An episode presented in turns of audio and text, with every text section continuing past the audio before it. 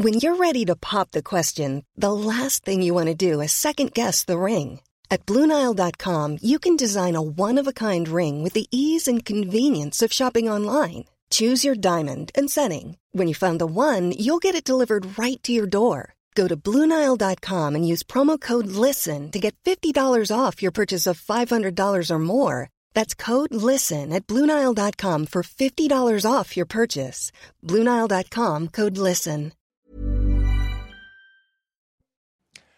Bonjour à tous, bienvenue sur CNews. Il est 14h, bienvenue dans La Parole aux Français. L'actualité avec vous et au plus proche de vous. Et l'actualité, c'est toujours ce terrible drame. Une professeure d'espagnol de 52 ans, Agnès Lassalle, poignardée mortellement hier matin par un élève de 16 ans en pleine salle de cours. On va y revenir dans un instant, mais d'abord le journal. Simon Guillain, bonjour. Bonjour Mickaël et bonjour à tous. On commence ce journal avec le dernier jour du procès de l'incendie de la rue Erlanger à Paris. Et Sia Boularès est jugé depuis près de trois semaines maintenant pour avoir mis volontairement le feu à son immeuble. C'était le 5 février 2019. Et on va retrouver tout de suite en direct à la cour d'assises de Paris Noémie Schulz avec Florian Paume. Bonjour Noémie. Vous suivez donc ce procès pour CNews depuis le tout début. 27 ans de réclusion criminelle ont été requises hier à l'encontre de l'accusé et le verdict est attendu dans la journée Noémie. Oui, cela fait maintenant 4 heures que la cour d'assises s'est retirée pour délibérer. Juste avant, l'accusé Essia Boularès avait pris une dernière fois la parole. Je n'ai rien à ajouter pour ma défense. Je veux juste dire pardon pour tout. Pardon pour tout. Elle s'était ensuite rassise en larmes. Les six jurés, les trois magistrats sont donc en train de débattre depuis 4 heures de la juste peine de, pour cette femme jugée pour avoir volontairement mis le feu à la porte d'un voisin. Une femme au profil psychiatrique très fragile dont le discernement était altéré au moment des faits. C'est ce que des experts sont venus expliquer pendant le, procès. Dans son réquisitoire, l'avocat général a reconnu, cette altération euh, du discernement, mais il a demandé à la cour d'assises de ne pas réduire la peine de prison au regard de la gravité extrême de la tragédie provoquée par son action volontaire, vengeresse et disproportionnée. C'est une peine d'élimination qui a été requise. Voilà ce qu'a plaidé l'avocat d'Essia Boularès, maître Sébastien Chapira. On l'écoute. Au quotidien, la prison n'est pas adaptée pour quelqu'un comme l'accusé qui a des problèmes psychiatriques importants. Donc ce qu'on a proposé, c'est qu'après la période de prison qu'on souhaite pas trop longue évidemment, elle puisse avoir des soins qui soient effectués à l'extérieur sous un contrôle qui s'appelle le suivi socio-judiciaire. C'est-à-dire que si ces soins ne sont pas suivis, c'est sanctionné par une peine de prison. Voilà, donc les, jurés sont en train de, peser les différents éléments pour euh, décider de cette peine euh, juste pour Essia euh, Boularès et nous sommes ici dans l'attente de ce verdict. Merci beaucoup Noémie Schulz et merci donc à Florian Paume qui vous accompagne aujourd'hui à la Cour d'assises de Paris. On poursuit le journal avec cette information. Le prix du carburant plafonné à 1,99€ le litre dans toutes les stations Total de France. Une mesure annoncée hier par le PDG Total Énergie, Patrick Pouyanné. Ce plafonnement des prix concernera uniquement le samplon 95 et le diesel, un plafonnement nécessaire selon le porte-parole du gouvernement, surtout si le prix du baril augmente fortement dans les prochains mois. C'est un plafond qui, si on regarde les prix qui ont pu être atteints au cours des mois précédents, peut résulter en une ristourne plus importante que ce que nous avons pu connaître puisque si le prix du baril de pétrole devait à nouveau dépasser les 100 dollars, si euh, le prix du litre euh, devait atteindre les 2,40 euros, ce qui a pu arriver dans notre pays, vous imaginez bien que du coup l'impact de la ristourne, il est plus important, puisqu'il est serait de, de l'ordre de 40 centimes. Donc ce que ça donne aux Français, c'est un dispositif de lisibilité et de visibilité. C'est-à-dire qu'il n'y aura pas l'effet crainte que l'essence atteigne des plafonds à 2,30, 2,40 le litre, comme on a pu le connaître. Et puis le prix de la consultation chez le médecin pourrait bientôt augmenter. La sécurité sociale propose une augmentation de 5 euros pour passer donc de 25 euros aujourd'hui le prix de la consultation à 30 euros. Mais cela concernerait uniquement les professionnels qui, accepteront des engagements supplémentaires contre la désertification médicale. Et François Braun, le ministre de la Santé, s'est exprimé ce matin à ce sujet.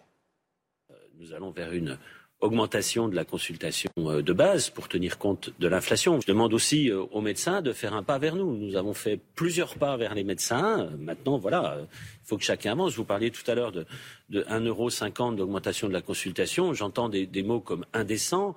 Il faut peut-être remettre les choses aussi à leur place. 1,50 euro de plus pour la consultation. Globalement, pour un médecin, c'est 7 000 euros de plus par an. C'est un beau 13e mois. Et puis l'ONU tire la sonnette d'alarme. Une femme meurt toutes les deux minutes liée à la grossesse ou à l'accouchement.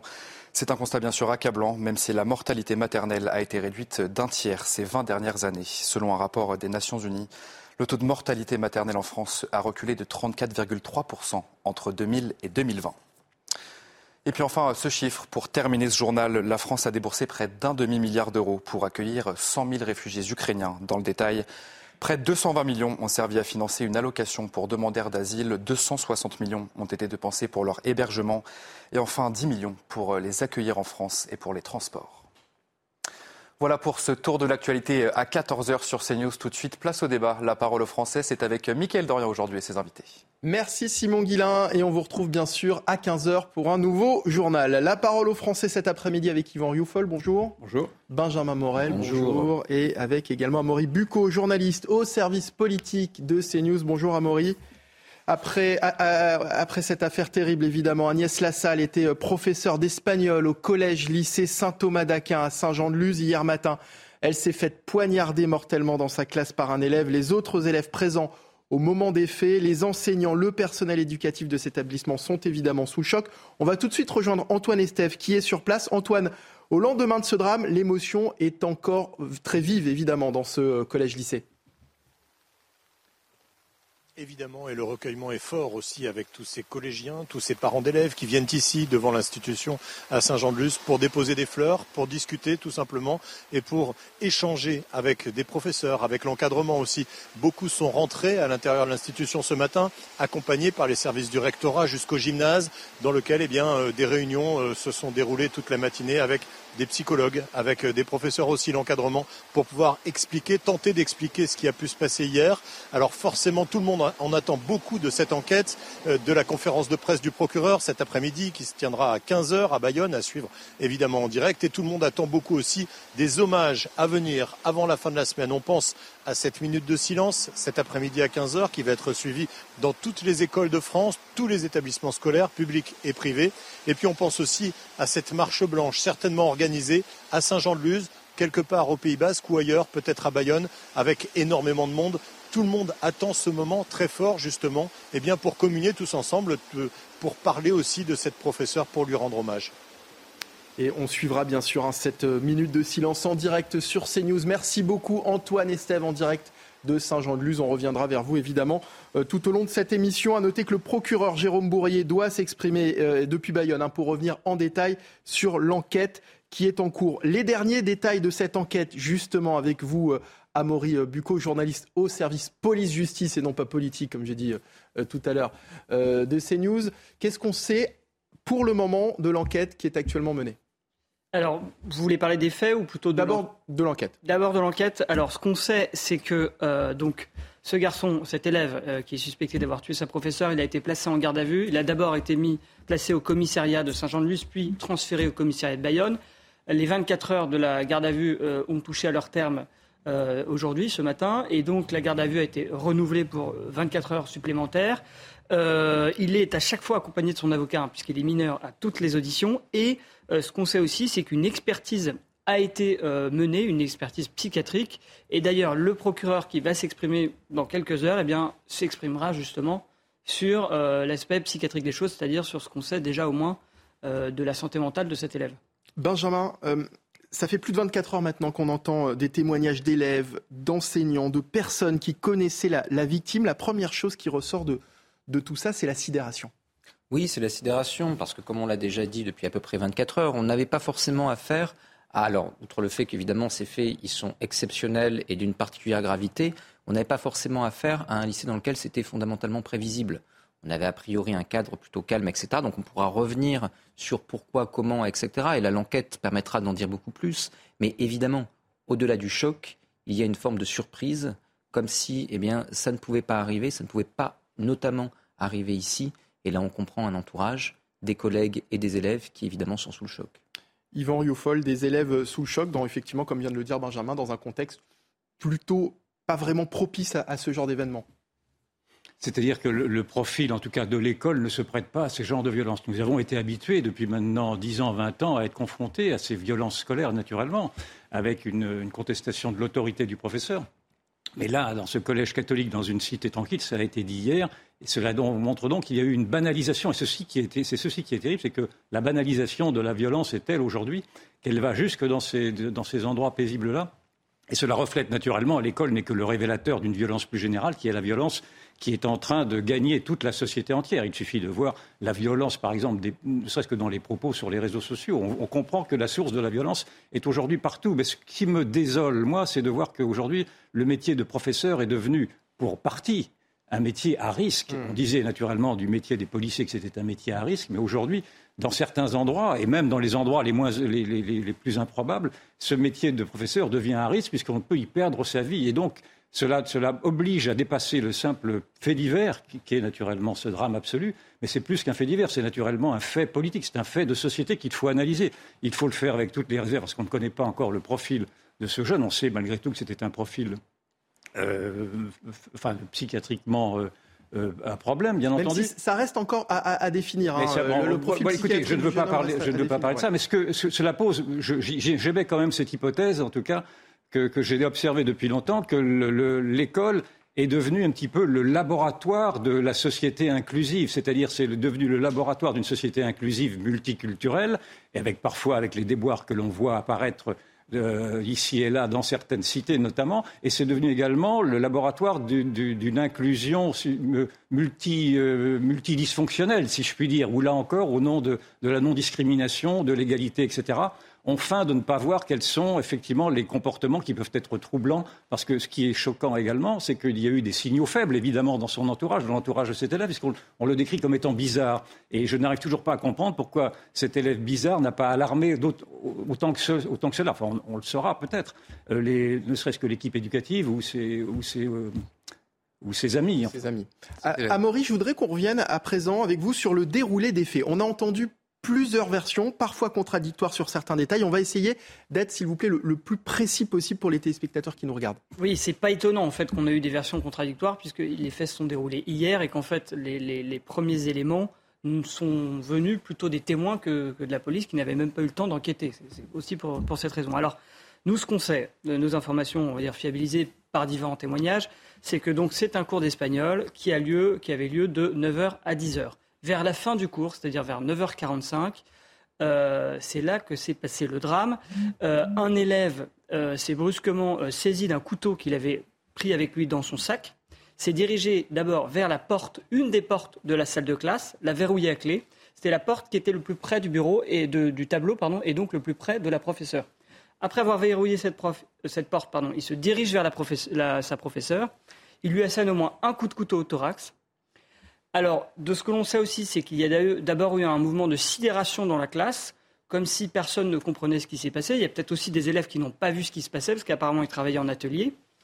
Euh, puis la panique, des cris.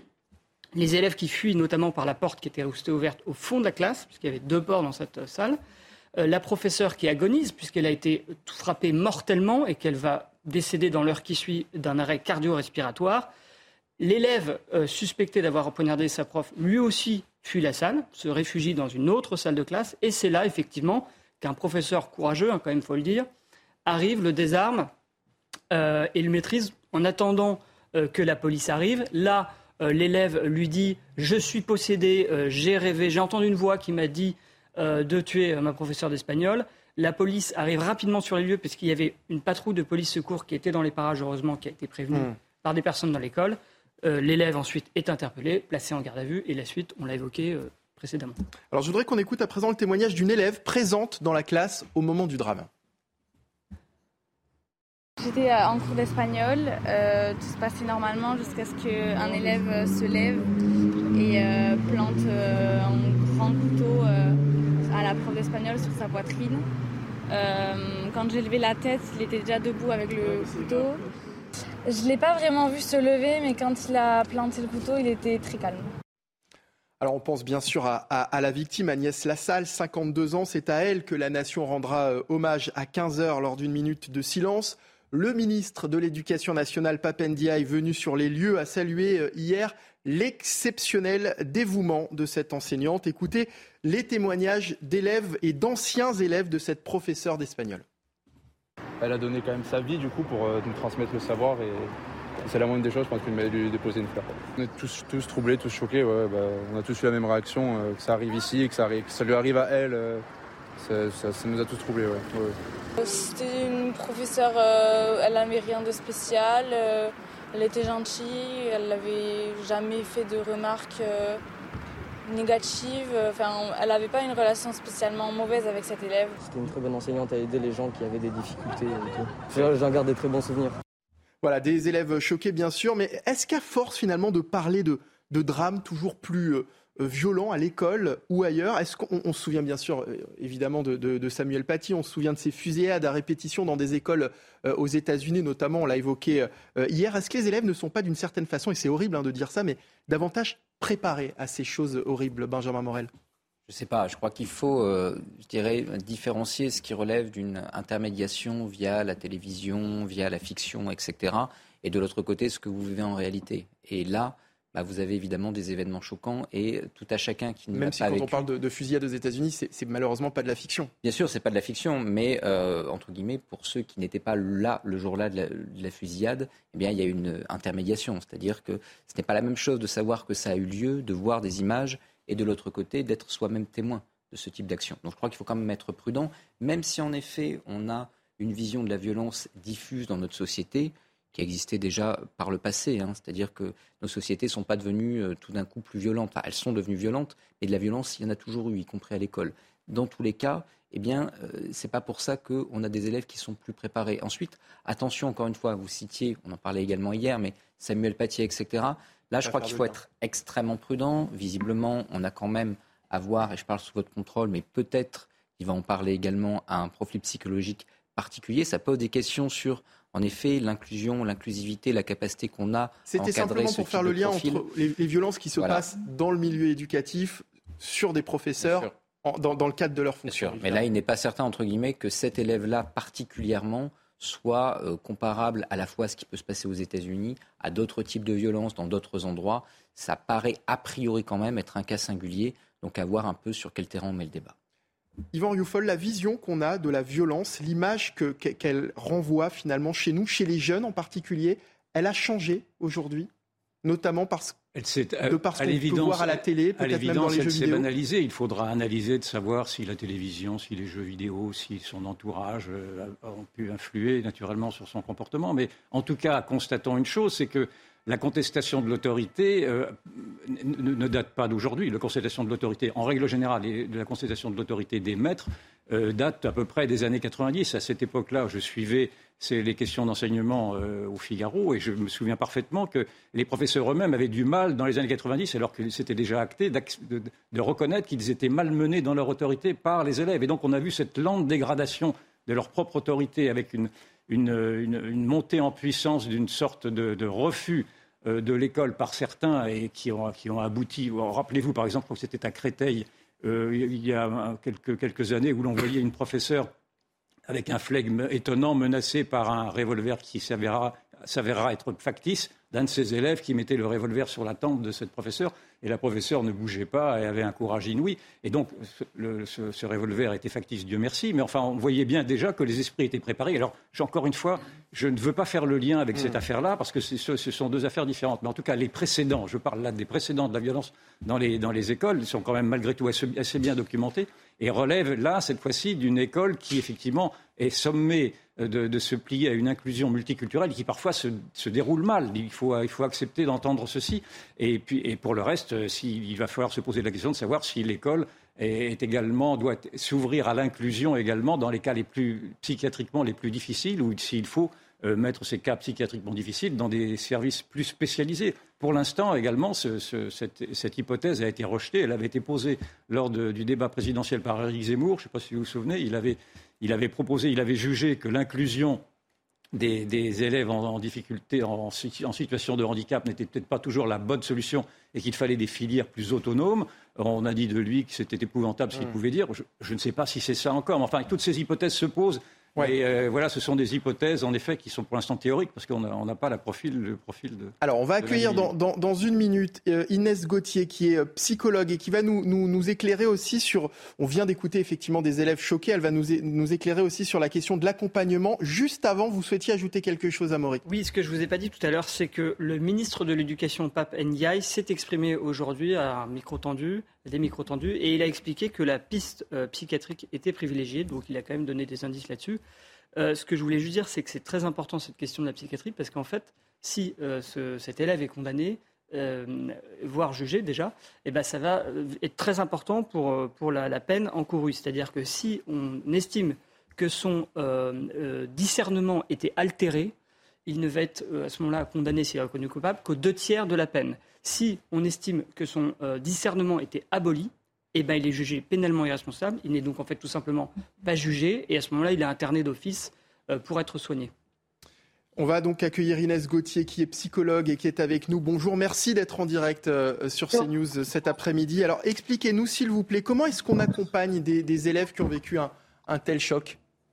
Ah, alors pour les élèves qui forcément euh, ont euh, ressenti un traumatisme, pour pas que ça s'instaure, en fait, il faut que ce soit pris en charge immédiatement. Le trauma s'installe quand le psychisme n'est pas préparé à quelque chose d'extrêmement brutal et d'extrêmement violent, et que ce soit physiquement ou euh, psychologiquement, et que c'est pas dit, c'est pas, pas pris en charge, ce n'est donc pas digéré par l'esprit qui en maintient une trace à vie et qui va en faire des troubles derrière. Donc en fait, le fait de débriefer tout de suite, c'est ça que servent les, les CUMP, les cellules euh, d'urgence psychologique, c'est-à-dire on va tout de suite en parler, dire voilà, qu'est-ce que vous avez ressenti, ça vous fait quoi, comment vous vous sentez, et en fait, ça dissout le trauma énormément. Bien sûr que ça reste quelque chose de tétanisant et d'impactant euh, et de dramatique à vivre, mais ça va beaucoup limiter les traces qui peuvent sinon s'imprimer durablement chez les individus.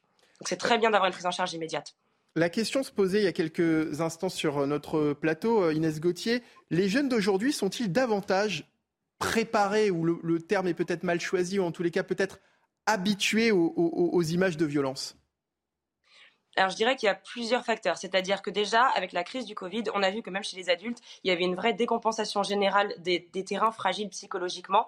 En fait, voilà, on ne naît pas avec un trouble psychiatrique, ça va se déclencher euh, si on a un terrain fragile, selon les événements qu'on va vivre, si on a un manque de cadre à la maison, si on a un manque d'amour, si on euh, si on vit des agressions, tout ça va, euh, vont être des choses qui vont fragiliser la personne et qui font que le, le vernis qui la maintenait adaptée à la société va se craqueler et la personne va passer à l'acte. Donc, soit elle va commettre quelque chose de violent, soit elle va se retourner contre elle-même et tomber en dépression, malade ou essayer de se suicider, etc. Et en fait, euh, tout ce qu'on sait que ça a entraîné, soit le côté euh, de se sentir insécurité sur, insécurisé sur le plan de la santé, soit d'être privé de ses liens affectifs, perdre son travail, etc. Ça fait flamber tout le monde. Et après, à partir de là, c'est vrai que euh, il y, a, y a, ce que j'appelle toujours moi une infantilisation de la société au sens où on voit plus vraiment de, de, de repères au niveau de la discipline. On voit bien comment euh, il n'y a plus ces, ces images parentales, qu'elles soient réelles ou symboliques, représentées par les professeurs, représentées par les forces de l'ordre, par les éducateurs, etc. Il y a beaucoup moins d'encadrement qu'avant. Et en plus, il y a une accoutumance, je trouve, des jeunes à la violence. Alors attention, pas par euh, juste simplement les films violents ou les jeux vidéo, parce que tout le monde qui fait ça ne devient pas violent, mais par contre, il y a une forme de, on est tellement habitué, et maintenant, comment ressentir des émotions? Il bah, faut aller toujours plus loin, toujours plus dans des trucs euh, tordus, bizarres, et, euh, et du coup, j'ai l'impression qu'effectivement, les organismes et les esprits s'accoutument à quelque chose. Mais par contre, comme on l'a très bien dit juste avant sur ce plateau, c'est pas parce qu'on a baigné dans quelque chose où il n'y avait pas de repères, pas de limites, pas de cadre et de la violence, que si on le voit sous nos yeux, ça va pas nous traumatiser à vie. Hein. Attention, faut pas banaliser le, le, choc qu'on peut ressentir ces jeunes autour de ce drame. Euh, concernant à présent le profil du, suspect, Amaury nous, nous en parlait euh, il y a quelques instants, un suspect qui a déclaré être possédé, avoir entendu des voix. Qu'est-ce qui peut provoquer chez un jeune de, 16 ans une telle bouffée délirante? Quelle pathologie? Peut-être la, la prise de drogue, la prise de stupéfiants? Tout à fait. Alors parmi les, facteurs déclencheurs, en fait, de, ce qu'on appelle euh, une, une psychose peut-être qui était latente et qui peut se déclarer, il faut un événement effectivement déclencheur qui est pas forcément le plus traumatisant de l'extérieur, parce que parfois ça va être une perturbation en fait dans l'équipe de la personne, dans son existence au quotidien. Ça peut être des fois un déménagement, ça peut être effectivement la prise de toxiques, peu importe lesquels. Ça peut être après quelque chose de plus violent. On peut justement avoir subi une agression, avoir été témoin d'une agression. Euh, on peut vivre une rupture amoureuse, perdre son travail, avoir un conflit avec quelqu'un, s'engueuler avec ses parents, etc. Et en fait, tous ces éléments-là sont la goutte d'eau. C'est comme si, vous voyez, vous, vous étiez un vase fêlé, mais qui tenait bon. Il avait sa forme de vase. Et ensuite, il y a juste le petit choc supplémentaire et la patatras, tout s'effondre. Yvan Rioufol a une question pour vous. Est-ce que l'épreuve du confinement, qui a donc imposé une, société du non-contact, une société de la peur dans le fond, a pu traumatiser également un certain nombre de jeunes élèves euh, qui, auraient pu être altérés, qui auraient pu, euh, être altérés dans leur euh, équilibre psychique? Oui, absolument. De toute façon, c'est simple, c'est empirique. Hein. On le voit bien avec les confrères, le nombre de demandes de thérapie a explosé depuis le confinement, parce que les gens étaient terrés chez eux, parce qu'ils avaient plus de contacts sociaux, euh, parce qu'ils avaient perdu leur travail, donc ils étaient ruinés. Et en fait, c'est pas juste que ça a impacté les jeunes qui effectivement euh, peut-être ont noué moins de contacts sociaux à une période de leur vie où c'est extrêmement nécessaire, mais peut-être que leurs parents aussi ont été impactés, peut-être que leurs parents ont perdu leur boulot, peut-être que du coup à la maison ça s'engueulait, peut-être qu'il y avait de la tension, du conflit, de la dépression, euh, peut-être que les parents se sont moins occupés de leurs enfants parce qu'ils étaient avec leurs propres problèmes et donc ça fait des enfants un petit peu à l'abandon, extrêmement stressés, peu entourés peut-être pas reconnus dans leurs valeurs, pas encouragés, pas soutenus, à, encore une fois, à une phase de leur vie où c'est absolument fondamental. Donc oui, je pense que ça a beaucoup fragilisé les gens, mais pour pas tout mettre sur le dos du Covid non plus, de manière générale, c'est une règle absolument en or. Pour que quelqu'un se sente bien et même s'il avait une fragilité psychologique, que ça tienne et qu'il ne décompense pas dans un trouble psychiatrique, que ce soit une bouffée délirante ou au bout de trois jours on peut revenir à la normale si c'est tout de suite pris en charge, ou alors qu'il s'enferme dans une psychose et là c'est à vie, euh, il faut qu'il y ait de l'amour, qui se sentent reconnus, avoir de la valeur et qui ait du cadre, qui ait des limites, des repères qu'on instaure dans la toute petite enfance. Il faut absolument ces deux pendants. Et après, moi, je suis pas évidemment sur les questions de, euh, je sais pas, euh, euh, parce que des fois on entend, voilà, et puis c'est l'immigration, j'en sais rien. Mais en fait, c'est hors de ça, peu importe. C'est qu'il faut de toute façon, que ce soit des familles nombreuses, des parents absents, etc. Il faut à un moment donné des repères, il faut un cadre qui soit donné par l'autorité. Et des fois, même si c'est justement un professeur, peu importe, une figure, le parent d'un copain, il faut, il faut, voilà, il faut que la personne elle ait de la structure, absolument de la structure et de la présence pour être soutenue et pour tenir bon. Inès Gauthier, vous allez rester avec nous. On va revenir dans un instant sur une toute autre affaire sur laquelle vous allez également pouvoir euh, réagir. L'affaire euh, Pierre Palmade, 15 jours après l'accident qu'il a provoqué et qui a fait trois blessés graves au sein d'une même famille. On en parle dans un instant dans la parole aux Français, toujours en direct sur CNews. Restez avec nous. C'est News, il est 14h30. La parole aux Français continue. L'actualité avec vous et au plus proche de vous. Dans un instant, juste après, le rappel des principaux titres de l'actualité. C'est avec Adrien Spiteri. L'Ukraine triomphera de la terreur russe, ce sont les mots de Volodymyr Zelensky. Le président ukrainien s'est exprimé à la veille du premier anniversaire de l'invasion du pays par la Russie. Il va rencontrer le premier ministre espagnol Pedro Sanchez, présent dans le pays aujourd'hui. Des résultats historiques pour la douane française en 2022. Près de 11 millions d'articles de contrefaçon ont été interceptés contre 9 millions en 2021. Les saisies de tabac et de drogue atteignent également des records. Selon le ministère de l'Intérieur, un plan d'action a d'ores et déjà été mis en place pour renforcer la lutte contre ces trafics. Et puis le salon de l'agriculture ouvre ses portes ce samedi à la porte de Versailles à Paris. Et cette année, la star, c'est Ovalie, vous la voyez sur ces images, la vache chez l'égérie de cette 59e édition. Elle est âgée de 5 ans et pèse 800 kilos. Merci beaucoup Adrien Spiteri pour le rappel des titres euh, CNews. Dans l'actualité cet après-midi, l'affaire Pierre Palmade bien évidemment. 15 jours après l'accident qu'il a provoqué en Seine-et-Marne, accident qui a fait trois blessés graves au sein d'une même famille. L'humoriste est toujours sous bracelet euh, électronique et assigné à résidence dans le service d'addictologie de l'hôpital Paul Brousse de Villejuif. Le parquet de Melun avait pourtant requis son placement, détention provisoire. Il a donc fait appel de cette décision, appel qui sera examiné demain par la chambre d'instruction de la Cour d'appel de Paris. D'abord, euh, Yvan, Pierre Palmade doit-il, selon vous, être placé en détention?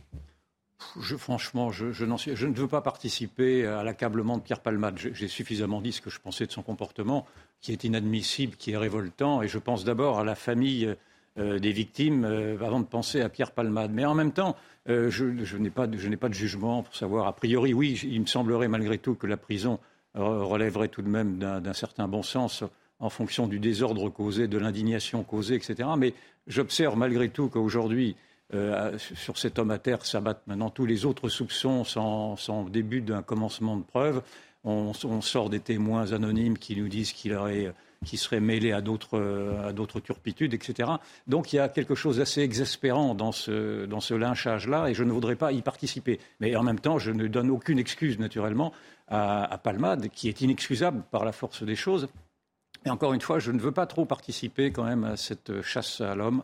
Euh, qui, contre un homme naturellement à terre, un homme qui est maintenant fini, un homme qui ne récupérera jamais son statut de, star euh, du showbiz. C'est une affaire entendue, mais je n'irai pas plus loin, en tout cas dans, son procès médiatique. Benjamin Morel, la Chambre d'instruction de la Cour d'appel de Paris va donc examiner ça demain. Il semblerait que la troisième enquête, d'ailleurs, hein, ouverte euh, à l'encontre de, de, Pierre Palmade concernant la détention de contenu pédopornographique ne puisse pas être prise en compte d'ailleurs hein, pour ce qui est de cette décision demain euh, de, euh, de, statuer sur euh, sa, mise en détention provisoire ou, effectivement le fait de le laisser sous bracelet électronique. Votre avis sur la question? D'abord, je voudrais dire que je rejoins tout à fait Yvan là-dessus. Hein. Je crois que là-dessus, il faut, un, être extrêmement prudent, et deux, il ne faut pas forcément hurler avec les loups. Ensuite, euh, ça sert à quoi la détention provisoire? La détention provisoire, ce n'est pas une peine, il faut bien l'entendre. C'est-à-dire que si demain, il n'est pas mis en détention provisoire, on dira oui, mais la justice a deux vitesses. Non, ce n'est pas une peine. La peine, elle est prononcée après un procès, lorsque vous avez établi la culpabilité, que vous avez adapté la peine au cas et euh, au crime ou au délit commis. Donc, euh, ça ne veut pas dire que si demain il n'est pas en détention, eh bien, euh, il n'aura pas de peine et qu'il n'écopera pas de ce dont on peut considérer à tort ou à raison qu'il mérite. En revanche, la détention préventive, ça vise plusieurs objets. Soit vous avez un individu qui peut fuir, soit vous avez un individu qui peut représenter un risque pour autrui ou qui peut dissimuler des preuves, soit vous avez un individu qui représente un risque pour lui-même. Là, en l'occurrence, on peut penser que Pierre Palmade n'a pas l'intention de d'étaler au Népal pour éviter de purger sa peine. On peut penser également que Pierre Palmade n'a pas l'intention de récidiver ou de représenter un risque pour la société à court terme. Surtout qu'il est, pour rappel, assigné à résidence dans un hôpital. Exactement. Donc mmh. je ne veux pas euh, préjuger, mais a priori, ce n'est pas vraiment le problème. Le problème, ça va beaucoup plus être est-ce que Pierre Palmade peut représenter potentiellement un risque pour lui-même? C'est là-dessus qu'on va avoir a priori une décision qui va s'orienter. Donc là, encore une fois, on est loin de la peine. On est sur quelque chose qui est quelque chose de conservatoire et le, le, le, le juge demain ne se prononcera que là-dessus. Alors, et Benjamin, est-ce que je peux vous poser une question tout à fait naïve vous Alors, juste avant, oui, juste, je vous laisse lui poser oui, la question dans alors. un petit instant. Juste avant, je voudrais qu'on écoute le, témoignage euh, de, de, la famille, évidemment, de, euh, de, du conducteur qui était dans le véhicule d'en face, le conducteur qui est grièvement blessé et qui est toujours dans un état euh, critique. Jeanne Cancard l'a rencontré. Elle a rencontré euh, le cousin de, ce conducteur, son neveu ainsi que son, le, fils, euh, ainsi que son frère. Pardon. Euh, on, va les écouter. Eux, évidemment, souhaitent que Pierre Palmade aille en prison. On écoute leur témoignage. Je vous écoute juste après, puis je vous laisse poser votre question, Yvan, à Benjamin. Qu'est-ce que vous Qu'est-ce qu'il demande Qu'est-ce qu'il attend de la justice vraiment là Jet devleti için beklemiştik adaleti. Biz devletten neyi bekliyoruz? Biz devletten adaletini bekliyoruz. Ben az önce de dedim çok da ünlü olabilir. Ee, bugün benim aileme yapmış. Yarın e, sonuçta bir ev hapsini vermişler. Bir ev hapsiyle bir cinayet bence normal bir şey değil. Il dit, peu importe qu'il soit connu ou pas, la vraie justice, c'est qu'il le mette en prison. C'est pas qu'il mette un bracelet et qu'il soit chez lui, qu'il soit tranquillement. La vraie prison, c'est pas chez lui. Ils l'ont juste un bracelet comme cadeau, on va dire. Parce que la vraie prison, c'est pas ça. Il doit être en prison, sur quatre barreaux. Il doit pas bouger, il doit pas faire, euh, il doit pas sortir euh, dans son jardin se balader ou faire d'autres activités chez lui. Oui, parce que le problème aussi dans, cette affaire, c'est que dans la tête de la famille, dans la tête aussi de, de probablement de beaucoup de Français, Pierre Palmade n'a pas été placé en détention parce que c'est une célébrité.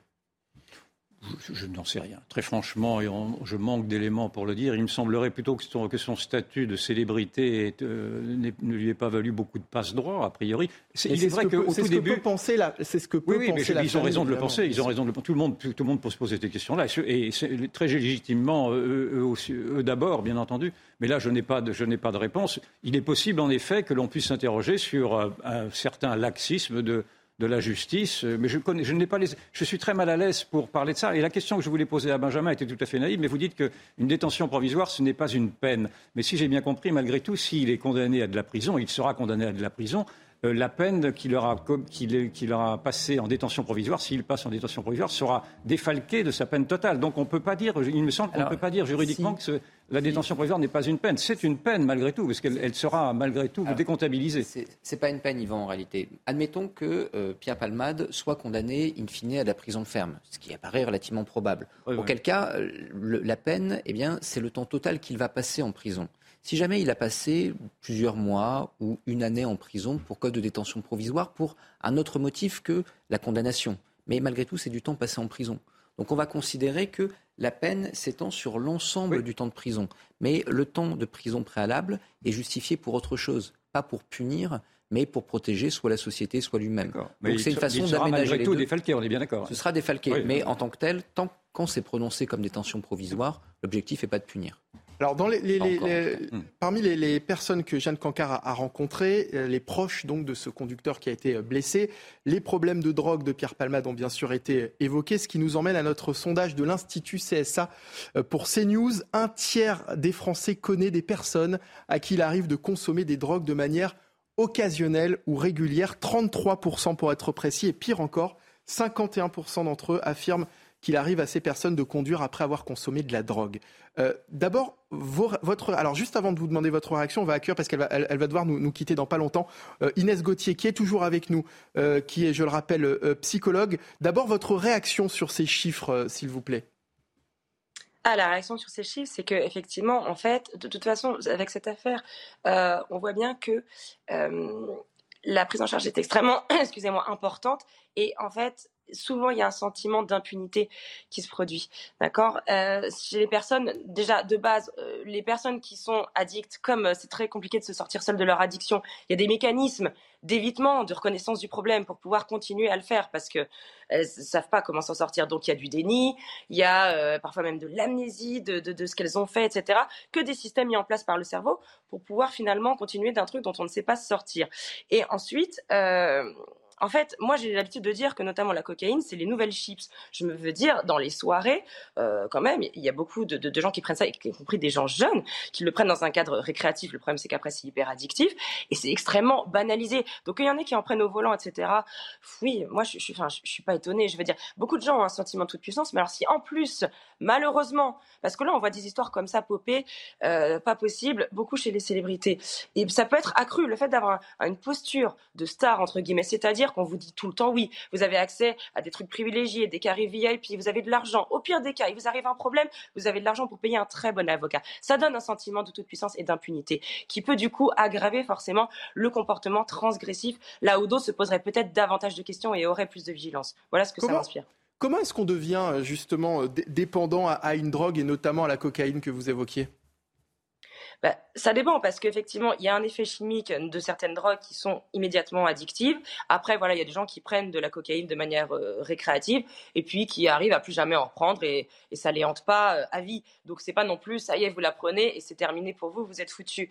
mais après, par contre, si vous avez derrière un terrain effectivement peut-être euh, de mal-être existentiel, il y a une insatisfaction chronique, il y a une dépression larvée euh, chez vous, et finalement euh, la drogue est un très bon moyen de vous évader de votre mal-être, même sans vous en rendre compte, sans le conscientiser, vous allez forcément rechercher cette évasion et vous allez beaucoup plus céder au fait de réitérer le comportement qui vous permet de vous échapper de votre quotidien, et sans même vous en rendre compte. Et c'est pour ça qu'après vous êtes dans l'engrenage. Donc je pense que ça dépend de la, du terrain de fragilité ou pas psychologique de la personne et après de la qualité de son entourage social. Et si son entourage n'est composé que de personnes qui consomment elles aussi, bah forcément, c'est vachement plus dur de renoncer que si c'était un truc isolé euh, dans un endroit où vous ne retournerez jamais et que votre entourage n'est pas du tout comme ça, que vous avez un conjoint ou une conjointe qui est peut-être très contre, euh, etc. Donc ça dépend de plein de facteurs en, réalité, en plus du, chimique, on va dire.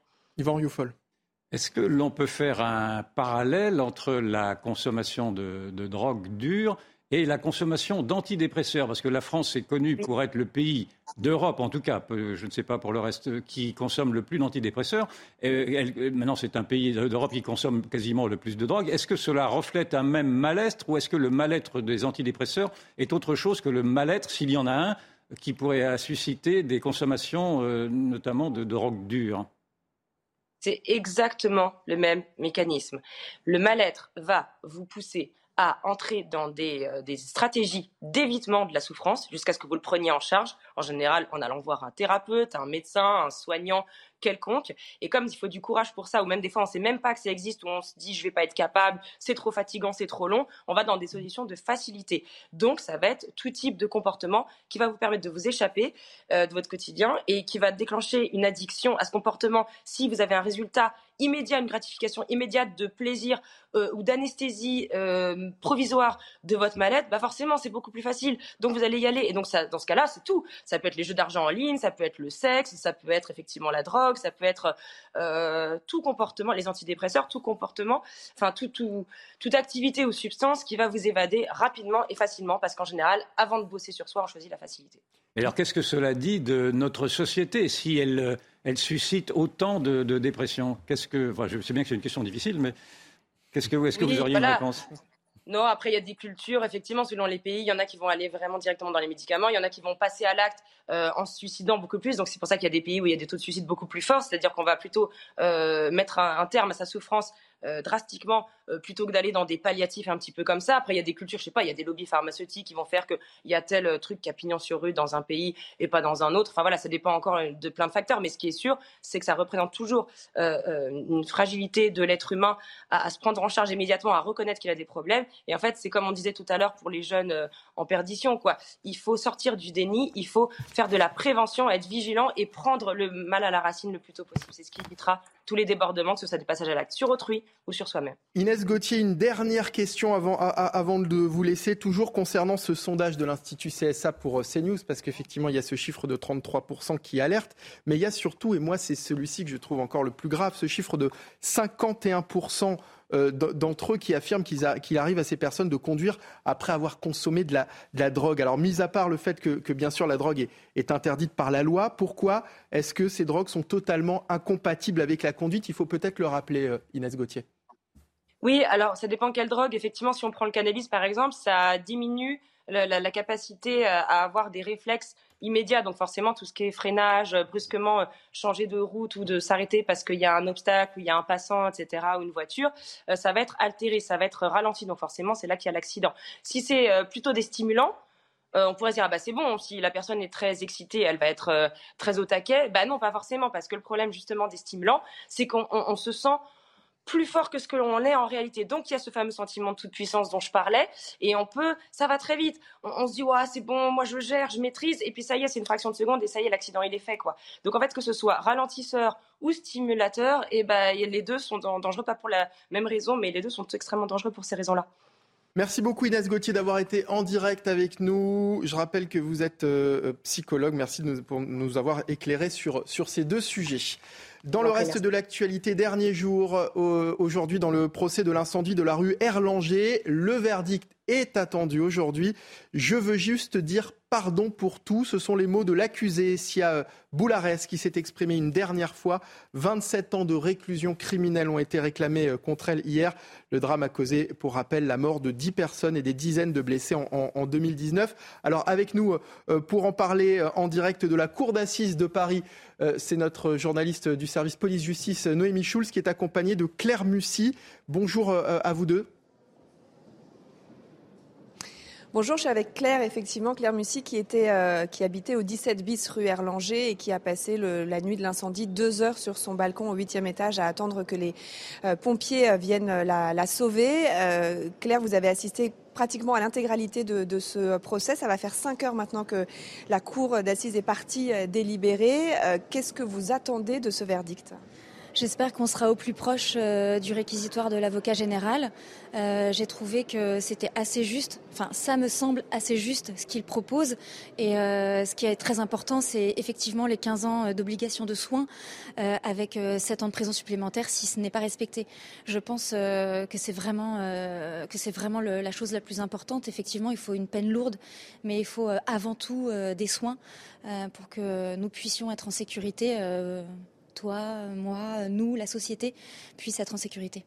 Il a été beaucoup question de la, santé mentale de, l'accusé euh, pendant ce, procès. Vous l'avez observé, vous l'avez écouté pendant euh, son interrogatoire sur les faits. Quelle impression est-ce qu'elle vous a donnée? Pendant les premières semaines, j'ai ressenti parfois un peu d'empathie pour elle, mais tout s'est effondré vendredi dernier.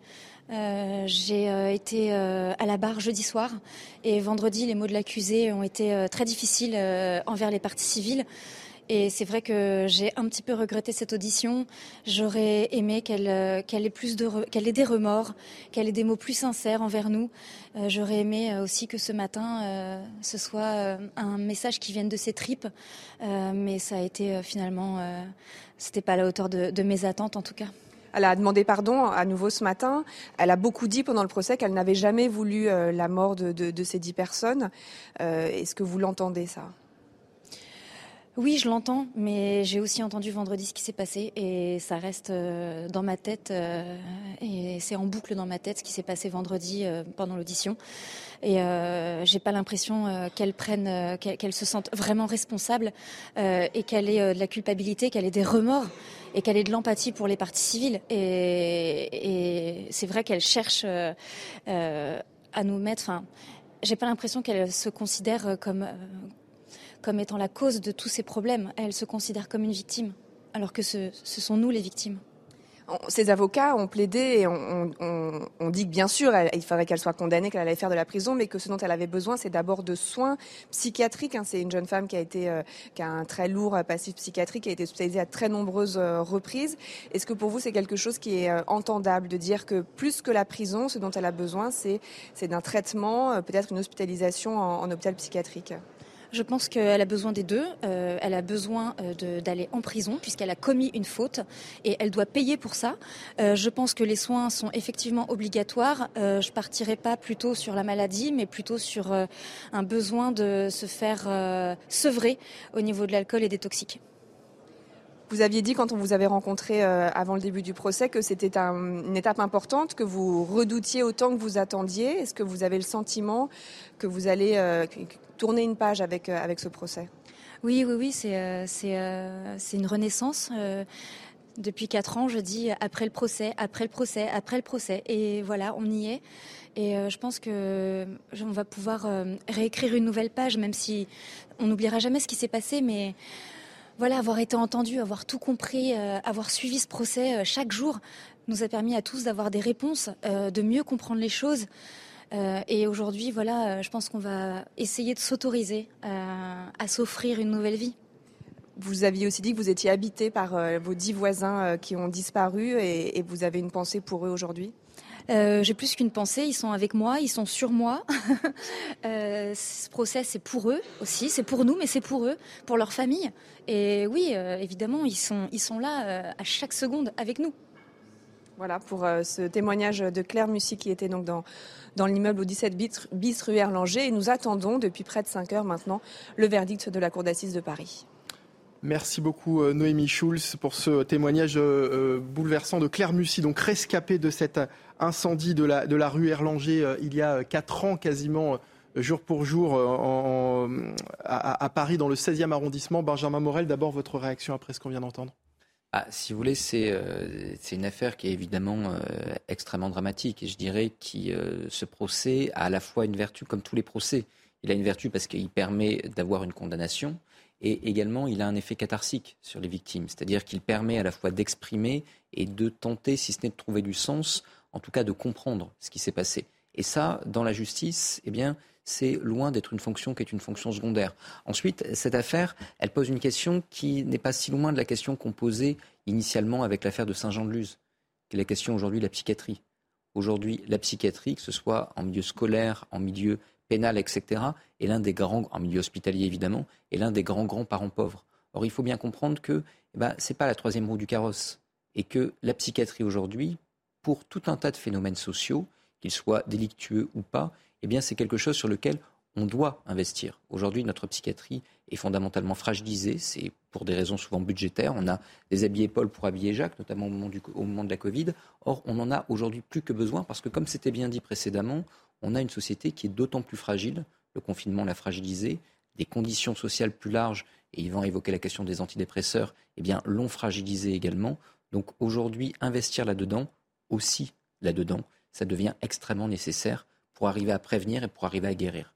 Yvan Rioufol, effectivement, même si ces deux affaires, l'affaire de Saint-Jean-de-Luz et cet incendie de la rue Erlanger, n'ont absolument rien à voir, c'est vrai que l'aspect psychiatrique euh, les, les, lie euh, indirectement. Absolument.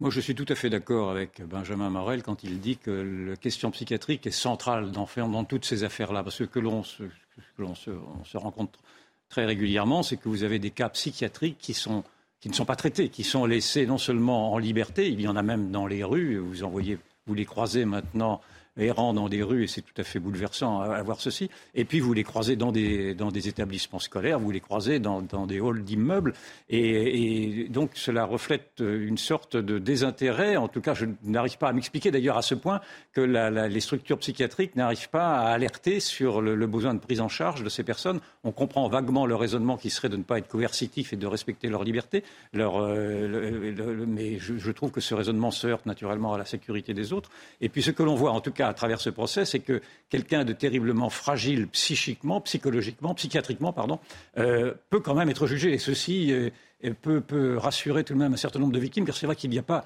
a pas pire violence après avoir subi la violence d'un d'un fait commis par euh, un déséquilibré, comme on dit. Ce mot maintenant parcourt toutes les, toutes les explications.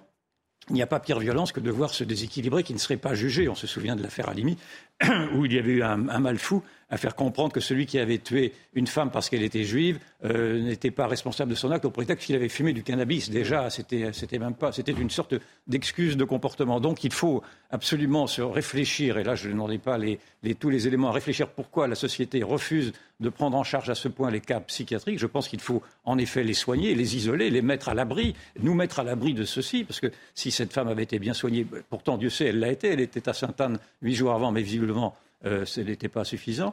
Et, puis je, je n'ai pas les éléments, mais euh, il faut absolument protéger aujourd'hui la société des cas les plus violents, parce que nous sommes maintenant dans une violence qui parcourt toutes, euh, les strates maintenant de, la société, que ce soit des riches, des pauvres, des, banlieues ou des campagnes, la monde de la ruralité ou, ceci ou cela.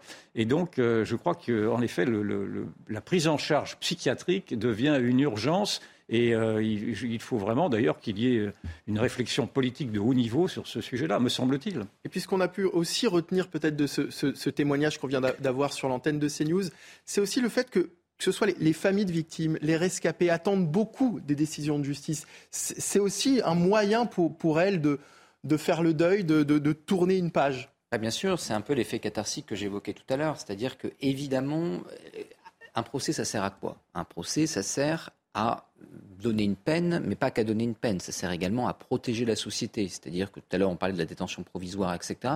La peine va également avoir une fonction de protection. Il s'agit d'isoler quelqu'un qui potentiellement peut être dangereux à dessein de euh, eh bien, à la fois protéger la société, puis potentiellement l'obliger à se soigner pour avoir une réhabilitation, une réinclusion dans la société qui soit sans danger et pour elle et pour le reste de la société. Mais pour les victimes, eh bien, ça sert évidemment à comprendre ça sert à faire le deuil, ça sert, je dirais, à passer ce cap émotionnel qui est un cap évidemment extrêmement complexe à passer. Pour l'ensemble de la société, ça peut également avoir cette vertu. Bon, là, euh, il n'y a pas quand même comme une mesure, mais souvenez-vous des, euh, des procès concernant les attentats de 2015. Eh bien, nous étions tous à regarder l'évolution de ces procès, le pourquoi du comment, tout bêtement parce qu'il y a un traumatisme collectif. Et ce traumatisme collectif, eh bien, il est en partie purgé par ce type de procès et par le fait que collectivement nous puissions en parler. Donc là, en effet, il y a un rôle qui est important. Et le fait que la justice soit publique, ou en tout cas qu'il soit possible la plupart du temps d'assister aux audiences. On a eu beaucoup de débats sur eh la possibilité de filmer ces audiences, etc. C'est à ça que ça sert. C'est pas seulement d'avoir une justice neutre parce que visible, c'est également avoir une justice qui remplisse ce rôle social, ce rôle eh bien, de purge des passions et des douleurs collectives. Allez, il est 14h56 sur euh, CNews. On va revenir euh, au drame de cette professeure d'espagnol euh, poignardée mortellement hier au collège lycée Saint-Thomas d'Aquin à Saint-Jean-de-Luz. Dans moins de 4 minutes maintenant, nous allons observer ensemble sur CNews cette minute de silence annoncée hier par le ministre de l'Éducation Papendiaï dans tous les établissements scolaires de France. Avec nous également pour en parler, j'accueille Jean-Rémy Girard qui est professeur de lettres Bonjour euh, Jean-Rémy Girard. Alors évidemment, cette minute de, silence, vous n'allez pas pouvoir l'observer avec vos élèves car vous êtes en, en vacances. Euh, J'imagine que euh, si vous aviez dû le faire. C'est un sujet qui est jamais évident à évoquer avec, avec ses élèves, un tel drame. Non, on l'a vu à l'époque, évidemment, de l'assassinat de Samuel Paty, que ça n'avait pas forcément toujours été simple de l'évoquer, que c'était pas toujours simple de l'évoquer non plus sous le coup de l'émotion, très peu de temps euh, après, que parfois on avait besoin de laisser euh, décanter. Euh, beaucoup de professeurs qui faisaient l'enseignement moral et civique, par exemple, avaient dit si c'est pas le jour même, on peut en parler. Nous, on reviendra dessus plus tard dans l'année, effectivement. Donc, il peut y avoir des aspects pédagogiques qui font que c'est pas toujours évident sur le moment dans euh, voilà dans le traumatisme de, euh, de se lancer là-dessus. C'est pour ça que nous ce qu'on conseille euh, au SNALC, c'est surtout de savoir si les élèves eux souhaitent en parler, s'ils ont des questions, s'ils ont envie d'exprimer quelque chose, mais il ne faut pas non plus les y obliger. La minute de silence, c'est quelque chose qui permet bah, justement de ne pas avoir à parler, de simplement faire un acte symbolique. on est bien d'accord que c'est pas ça qui va changer le monde, mais euh, c'est quelque chose qui marque quand même euh, que quelque chose d'inacceptable euh, s'est produit et que toute la communauté éducative voilà, est soudée autour de son école. Vous allez y penser, j'imagine, lorsque vous allez reprendre les cours après les, vacances. Pour vous, est-ce que vous avez prévu d'aborder le sujet justement avec vos élèves? Une fois encore, moi, je n'ai pas prévu d'aborder le sujet spécifiquement, mais si j'ai des élèves qui me le demandent, bien sûr qu'on pourra et qu'on trouvera euh, un temps pour, euh, pour l'évoquer et euh, pour laisser leurs paroles aussi s'exprimer, leurs questions s'exprimer et moi éventuellement apporter ce que je peux comme réponse. Mais il y a aussi, j'allais dire, des vertus au fait de poursuivre l'école, d'avoir une forme de normalité dans le fait de faire cours. ça peut plutôt aussi rassurer et un certain nombre de nos élèves qui ne souhaitent pas forcément voilà aller à l'école pour forcément entendre parler que de mort, d'horreur, mais euh, qui euh, veulent voilà que euh, l'école soit une institution qui poursuive sa fonction première, qui est de transmettre des connaissances. Alors on va continuer d'évoquer ce sujet avec vous, Jean-Rémy Girard, professeur de lettres. Vous parliez du SNALC. Hein. Je rappelle que le SNALC, c'est le syndicat national des personnels de l'éducation. Dans quelques secondes, on va observer ensemble hein, sur CNews cette euh, minute de, silence avec euh, des images notamment de, Saint-Jean-de-Luz et, de ce collège-lycée Saint-Thomas. Euh, Saint-Thomas d'Aquin, endeuillé depuis hier matin, depuis que Agnès Lassalle, professeure d'espagnol, a été poignardée mortellement dans sa classe alors qu'elle faisait cours par un élève de 16 ans. On rejoindra également Antoine Estève qui se trouve sur place euh, avec les équipes de CNews euh, à Saint-Jean-de-Luz. Et donc, dans quelques secondes, cette minute de silence demandée, je le rappelle, hier par le ministre de l'Éducation nationale, Papendiaï, lorsqu'il s'est rendu sur place. La minute de silence, on, va partir à, Saint-Jean-de-Luz euh, dans quelques instants, me dit-on. Nous retrouverons donc ensuite nos équipes sur place, Antoine Estève, devant le collège-lycée Saint-Thomas d'Aquin à Saint-Jean-de-Luz. Et on va, on, va, on va retrouver euh, Antoine, voilà, les images de, Saint-Jean-de-Luz avec Antoine Estève qui se trouve donc euh, euh, sur place. nous retrouverons ensuite Rémi Girard qui est avec nous donc pour, pour Jean-Rémi Girard pardon professeur de lettres qui nous parle donc de, ce moment.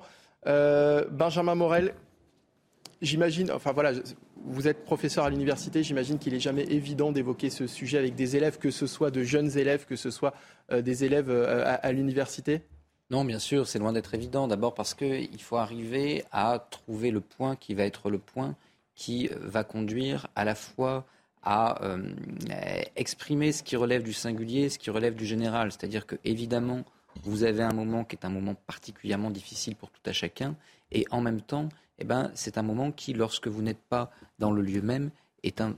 Ah. Alors, et... une, minute de. Une minute de Voilà, on a, on a, on a les images. Bon, poursuivez, pardon, poursuivez, Benjamin. Aucun souci. Non, c'est-à-dire que vous avez un événement qui est un événement à la fois qui prend au trip chacun et qui en même temps est un événement qui n'est pas un événement qui s'est passé forcément dans votre établissement, dans votre classe, etc. Et entre guillemets, pour celui qui n'en est pas directement concerné, bien heureusement.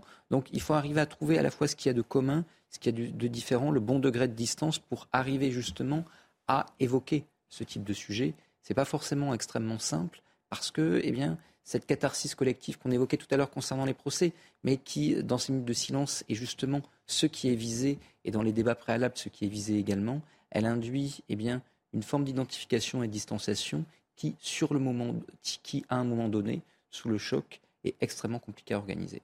Yvan ce qui est frappant dans le témoignage de cet enseignant, c'est de, l'avoir entendu dire qu'il n'allait pas obliger les élèves à respecter cette minute de silence. C'est-à-dire qu'il prend en considération le fait qu'il va y avoir des élèves, possiblement, qui ne vont pas juger utile de, participer à cet acte élémentaire de, respect vis-à-vis de quelqu'un qui, euh, est mort euh, sous, les coups de couteau d'un élève. Et donc, euh, cela rappelle en effet que lors de la minute de silence qui avait eu lieu pour la mémoire de Samuel Paty, et là pour des raisons politiques plus qu'autre chose, c'était singulièrement politique, puisque Samuel Paty avait été, avait été égorgé, avait été décapité par un jeune islamiste au nom naturellement de convictions idéologiques et donc avec un ressort politique qui, pouvait peut-être faire en sorte que certains s'identifient, en tout cas excusent l'acte odieux qui avait été commis. Et donc il y avait des, certaines minutes de silence n'avaient pas été respectées pour cette raison-là. Mais là, on ne comprendrait pas que la minute de silence ne soit pas respectée hmm. davantage pour cet acte odieux qui est un acte gratuit, qui est celui, encore une fois, celui d'un déséquilibré, sans, sans, motivation politique. Enfin, pour ce qu'on en comprend, il n'y a pas de motivation. Allez, il est 15h03 sur euh, CNews. On va poursuivre cette euh, discussion et la suite de la parole aux Français juste après le journal avec Simon Guillain. Bonjour Simon. Rebonjour Mickaël et bonjour à tous ceux qui nous ont rejoints sur CNews. On commence ce journal de 15h avec ce nouveau rebondissement dans le procès en appel de Nicolas Zepeda. Puisque l'audience est une nouvelle fois reportée, conséquence du changement d'avocat de l'accusé, ce Chilien de 32 ans, pour rappel, sera rejugé pour l'assassinat de son ex-petite amie japonaise. Et à la mi-journée, il a donc obtenu le renvoi de son procès pour que sa nouvelle défense puisse se préparer du mieux possible. Et on va écouter deux réactions, celle de l'avocat de Nicolas Zepeda et aussi l'avocat des parties civiles. On ne peut pas parler de satisfaction à proprement parler, c'est une décision qui est raisonnable. C'était la seule décision raisonnable, la moins mauvaise décision et nous sommes soulagés plutôt que satisfaits que la Cour nous ait suivis dans notre raisonnement. Je n'ai pas pu évoquer le fond avec Nicolas Zepeda, que les choses soient claires. Et c'est ce que j'ai plaidé ce matin, c'est le drame de la situation actuelle, et c'est ce qui a justifié le renvoi, c'est que nous n'avons même pas pu échanger sur les pièces de la procédure. C'est une décision que je pressentais euh, ce matin, euh, c'est une décision euh, qui me semble conforme au principe du droit. je l'ai déjà dit, on ne veut pas l'exécution Personne ne veut l'exécution de, Nicolas Zapeda. On veut un vrai procès, serein. Là, on n'était plus dans la sérénité. Euh, on veut aussi une défense euh, avertie, une défense prête. Euh, ce n'était pas le cas aujourd'hui. Et puis cette euh, information qu'on vous donne depuis ce matin sur CNews, le prix du carburant sera désormais plafonné euh, à 1,99€ le litre dans toutes les stations euh, Total de France.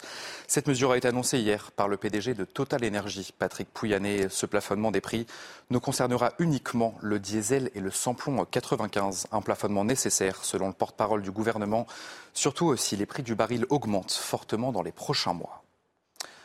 Le salon de l'agriculture s'ouvre ce samedi à Paris, à un moment euh, où le secteur est en grande difficulté. Trop de travail ou revenus très faibles des professionnels. Et eh bien, résultat, de nombreuses fermes disparaissent chaque année parce qu'elles ne trouvent pas de repreneurs. Voyez ce sujet, signé Jean-Michel Decasse. Regardez. Claude, 65 ans, s'était installé en 1980 pour faire naître des poules pondeuses. Donc le bâtiment à l'arrêt depuis euh, plus de 6 mois, 8 mois. La ferme est en vente. Sur les quatre bâtiments abritant des poussins, la moitié, comme celui-ci, resteront désormais vides. Je vais fermer la ferme. Maintenant, euh, il faut du temps pour faire les choses. Ça fait trois ans que c'est en vente. Euh, on fait son deuil. C'est un gâchis de, euh, d'arriver là. Nous n'entrerons pas dans les autres poulaillers. Mesures sanitaires à cause de la grippe aviaire qui frappe la région. Encore un élément qui décourage les candidats à l'installation. Selon cet agriculteur, les contraintes administratives et environnementales découragent les jeunes. On est esclave, on est esclave, on est obligé de courber les chines, de vendre à moins cher parce que parce qu'on est rentré dans le système. En lait, il y a quoi?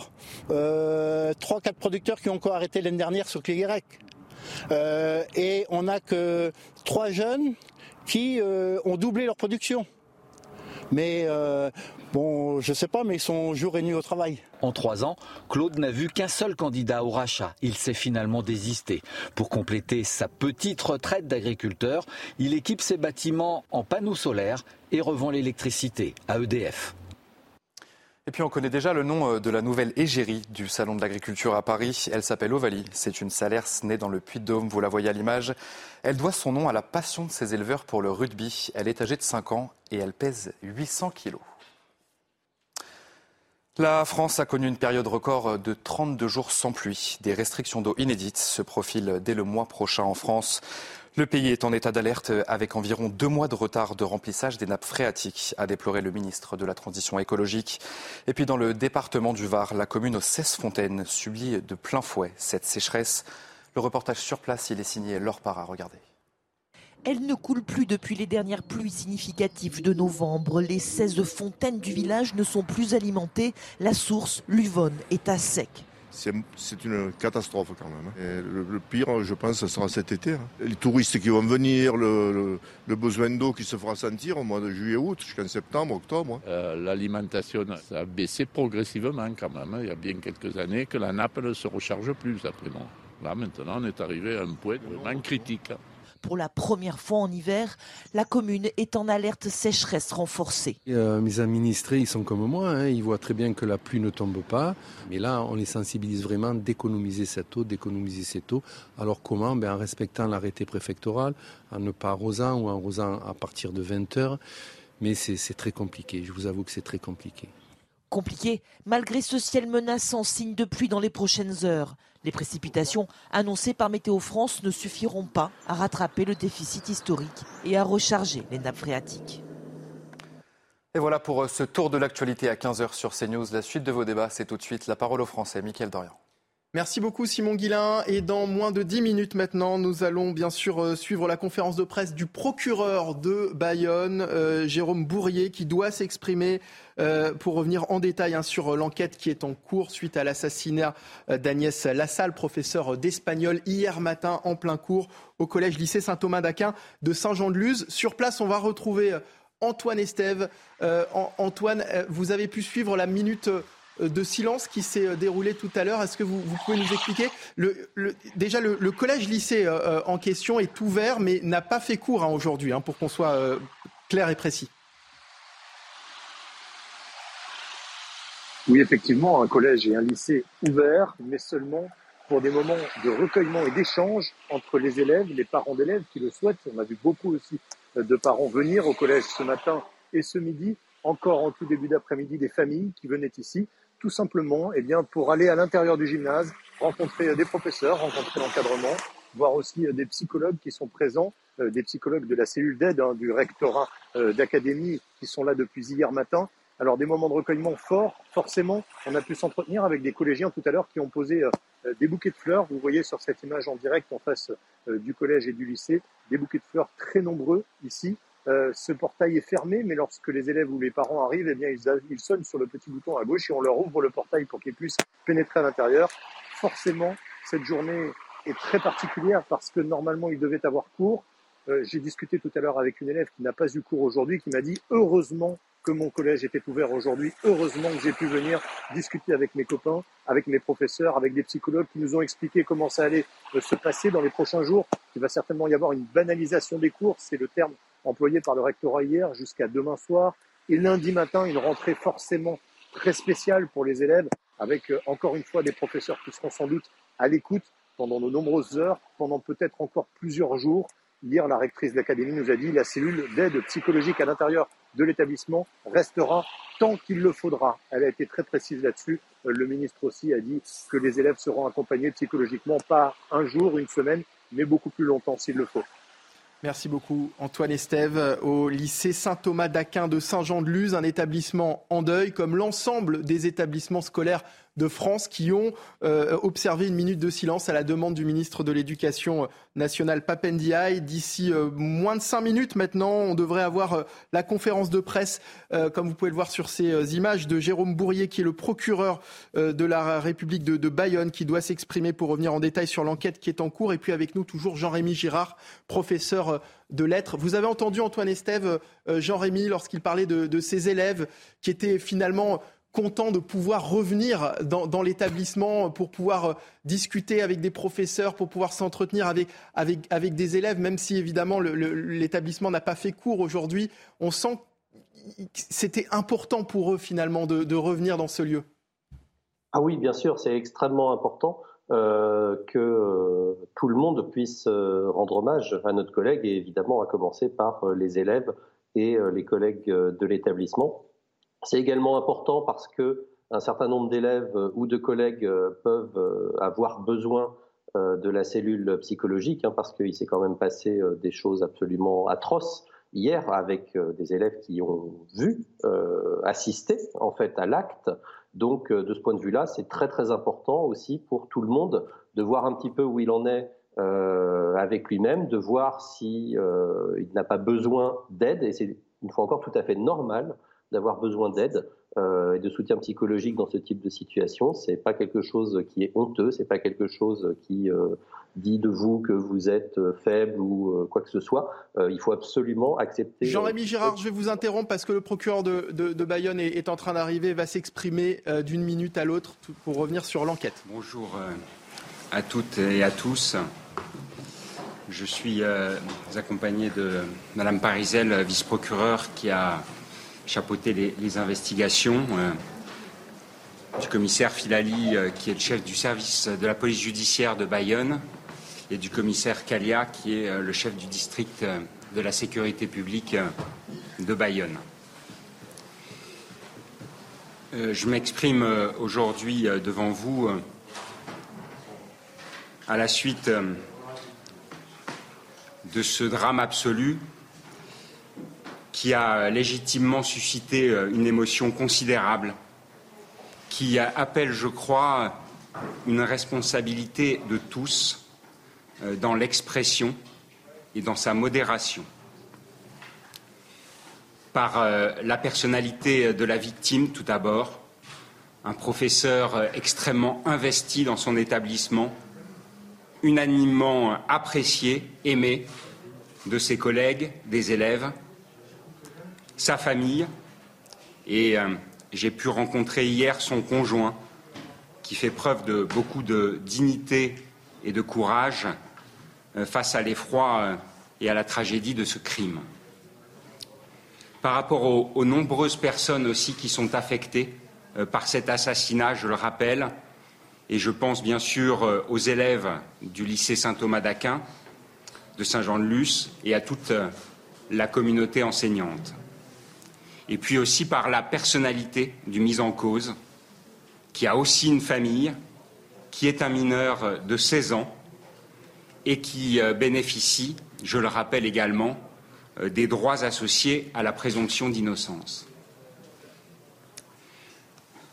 Ce que je voudrais souligner euh, en second lieu, c'est la mobilisation et la réactivité de tous ceux qui ont dû intervenir sur les lieux de la commission des faits.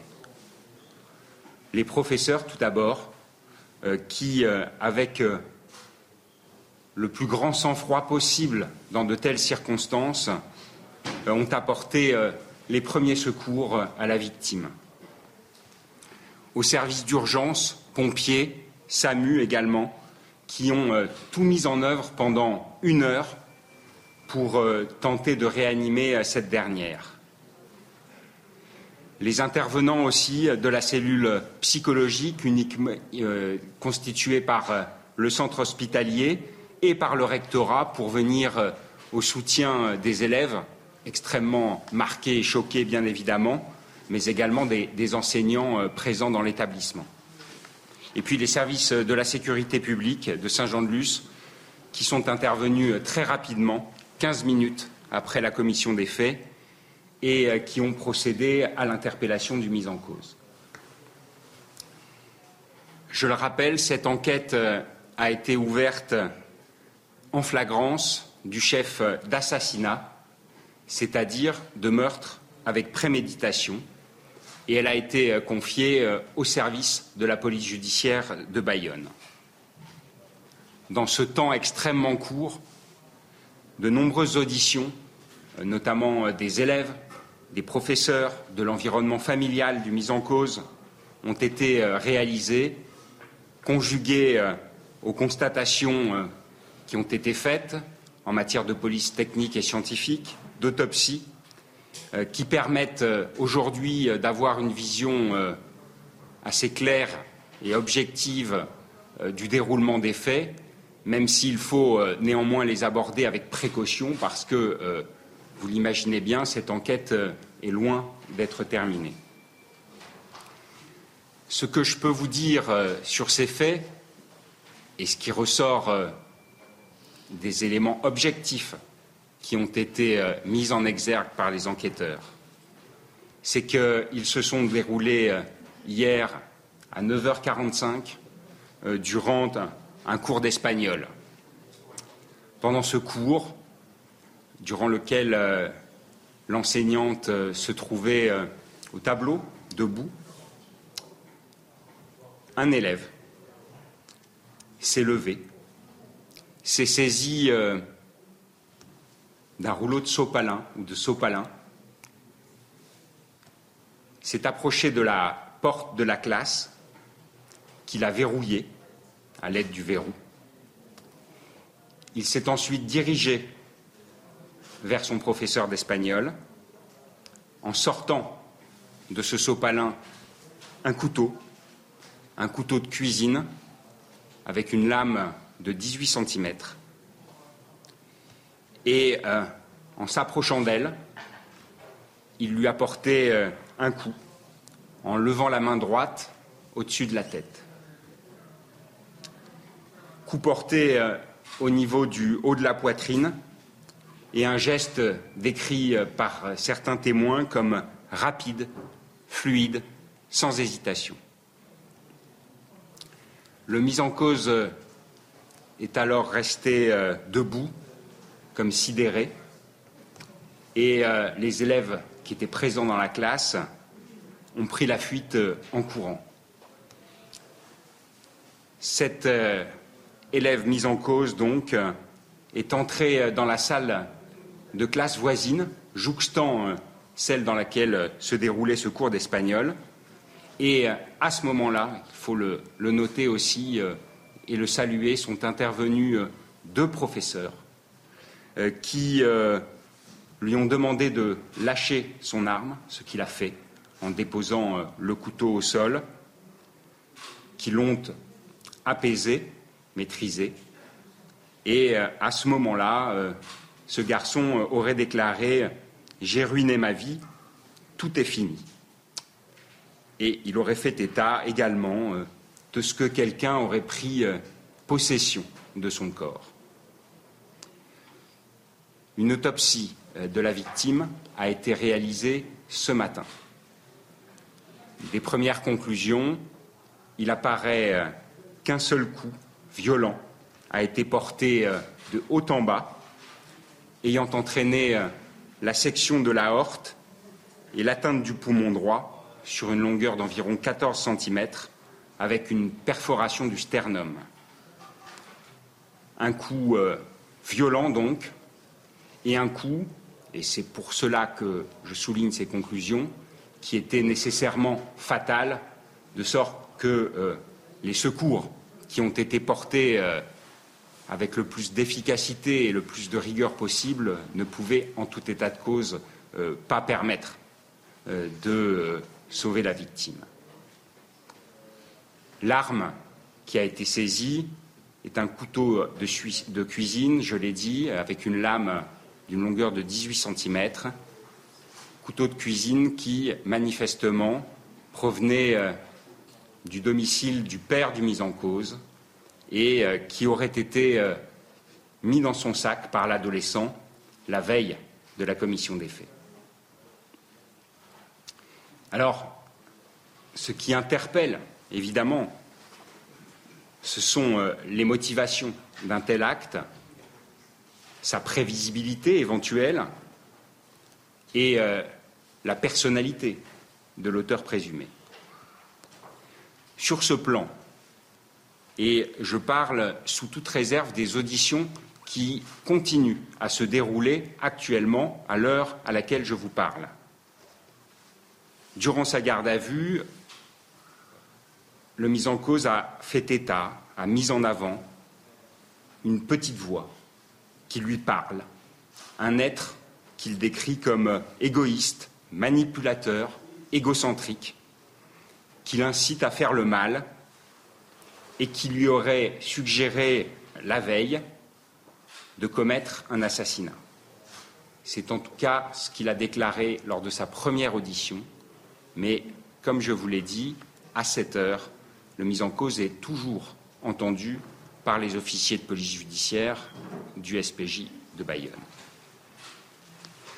On sait aussi qu'il avait été euh, affecté par une dispute euh, qu'il avait eue la veille avec un camarade.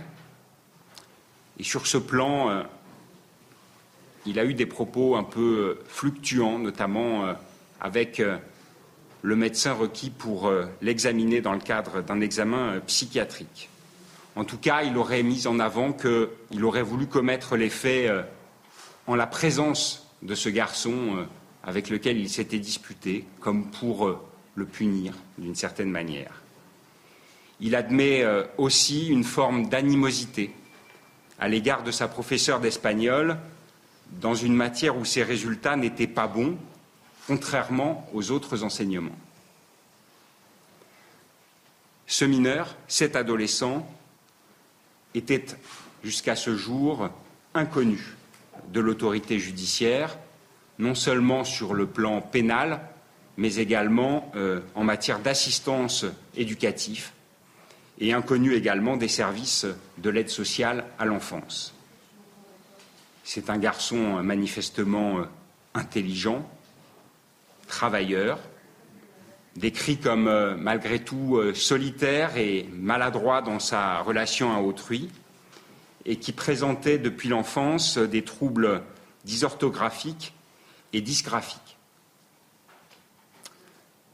Il a fait état également euh, de faits de harcèlement dont il aurait été victime dans son précédent établissement et euh, qui l'aurait euh, beaucoup affecté. En tout état de cause, il est objectivé qu'il était suivi par un médecin psychiatre, qu'il avait réalisé au mois d'octobre 2022 une tentative de suicide médicamenteuse et que depuis, il faisait l'objet d'une prescription euh, d'antidépresseurs. Pour autant, euh, cet adolescent a été euh, soumis, à la demande de mon parquet, à un examen psychiatrique dont je rappelle qu'il a été réalisé dans le temps et dans les conditions de la garde à vue de sorte qu'il appellera nécessairement des expertises complémentaires approfondies ultérieures.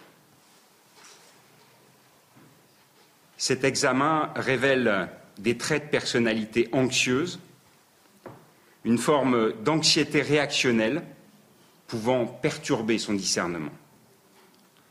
Néanmoins, l'expert note l'absence de désorganisation en lien avec le déroulement des faits. Il ne retrouve en l'état aucune maladie mentale de type schizophrénie, état maniaque, mélancolie ou retard mental, ni aucune décompensation euh, euh, psychiatrique aiguë. Il décrit des éléments de dépression de l'adolescent évoluant depuis une année. Qu'est-ce que euh, signifie ce premier examen? euh, que cet adolescent apparaît euh, accessible à une responsabilité pénale, sous réserve, là encore, comme je vous le disais, des expertises qui devront être ordonnées et d'une possible altération de son discernement. Au regard euh, de l'articulation des faits, de leur évidente préparation. Mon parquet ouvrira demain une information judiciaire sous la qualification de meurtre avec préméditation.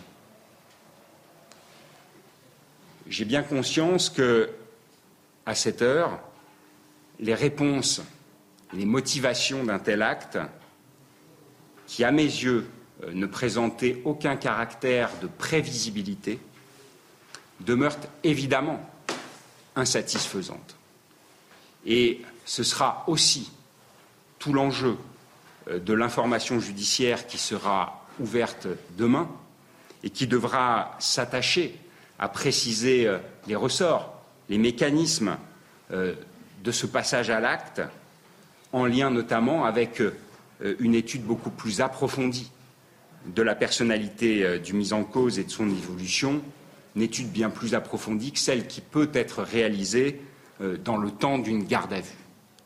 Mais c'est en tout cas les éléments euh, dont nous disposons aujourd'hui et qui, euh, je l'ai dit à mes yeux, justifient pleinement l'ouverture de cette information judiciaire sous cette qualification d'assassinat.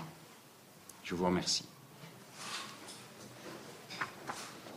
Vous allez demander le placement en détention Mon parquet demandera le placement en détention provisoire. Oui.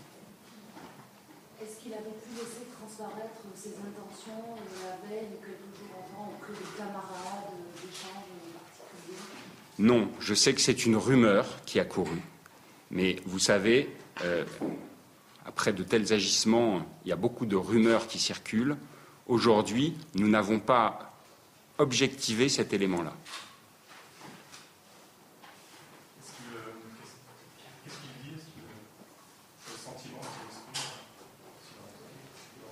Alors, comme je vous l'ai dit, euh, il y a une audition qui est prévue en ce moment même euh, c'est un garçon qui, évidemment, hein, ne l'oubliez pas, c'est un garçon de 16 ans, euh, qui est évidemment extrêmement choqué aussi par les faits qu'il a commis, euh, et donc qui, dans sa première audition, ne s'est pas expliqué de manière très précise sur leur déroulement, et qui a beaucoup mis en avant cette espèce de, de voix à laquelle il semble répondre ou euh, sous l'impulsion de laquelle euh, il déclare qu'il aurait euh, commis ces faits. Cette espèce de voix, il n'en avait jamais parlé auparavant Nous n'avons pas beaucoup d'éléments sur ce plan. Sa mère, qui a été entendue également, fait état de ce qu'il lui en aurait parlé une fois, mais qu'elle n'y avait pas nécessairement prêté plus d'attention que ça, dans la mesure où c'est un garçon qui, par ailleurs, est tout à fait euh, articulé dans sa, dans sa pensée, dans sa construction, et qui d'ailleurs euh, est un, est un garçon qui, qui travaille bien scolairement euh, et qui est bien inséré par ailleurs. Ce harcèlement dans son établissement précédent, il en avait fait état auprès de l'administration? En tout cas, il n'y a aucune procédure judiciaire qui aurait été diligentée sur ces faits de harcèlement.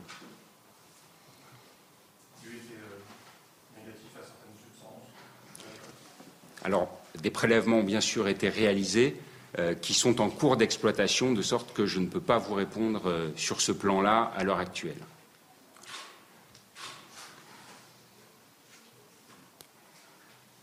S'il n'y a pas d'autres questions, je vous remercie.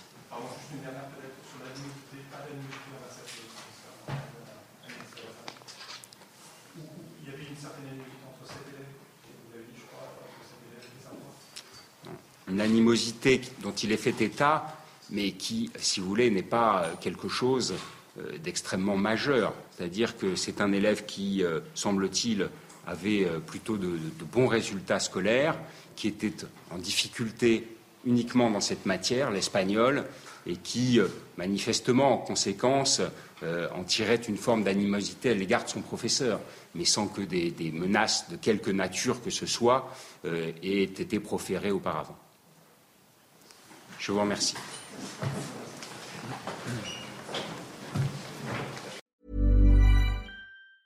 Hey, it's Danny Pellegrino from Everything Iconic. Ready to upgrade your style game without blowing your budget? Check out Quince. They've got all the good stuff, shirts and polos, activewear and fine leather goods, all at 50 to 80% less than other high-end brands. And the best part? They're all about safe, ethical and responsible manufacturing. Get that luxury vibe without the luxury price tag. Hit up quince.com slash upgrade for free shipping and 365 day returns on your next order. That's quince.com slash upgrade.